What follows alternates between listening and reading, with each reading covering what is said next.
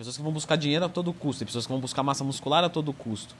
Mas uma coisa eu tenho certeza: todo o excesso mostra uma falta, esconde uma falta. Sim, sim.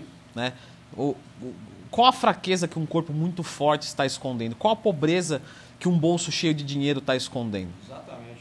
Uma pessoa equilibrada, é, se você for colocar aí mais ou menos uma pessoa que ganha seus 20 ou 30 mil reais por mês, se ela ganhar 50 ou 60, mais ou menos o que 20 ou 30 faz, 50 ou 60 vai fazer. E, e se o cara troca a saúde dele por isso, você vê que ele está tentando esconder alguma coisa. Eu não vejo de outra maneira.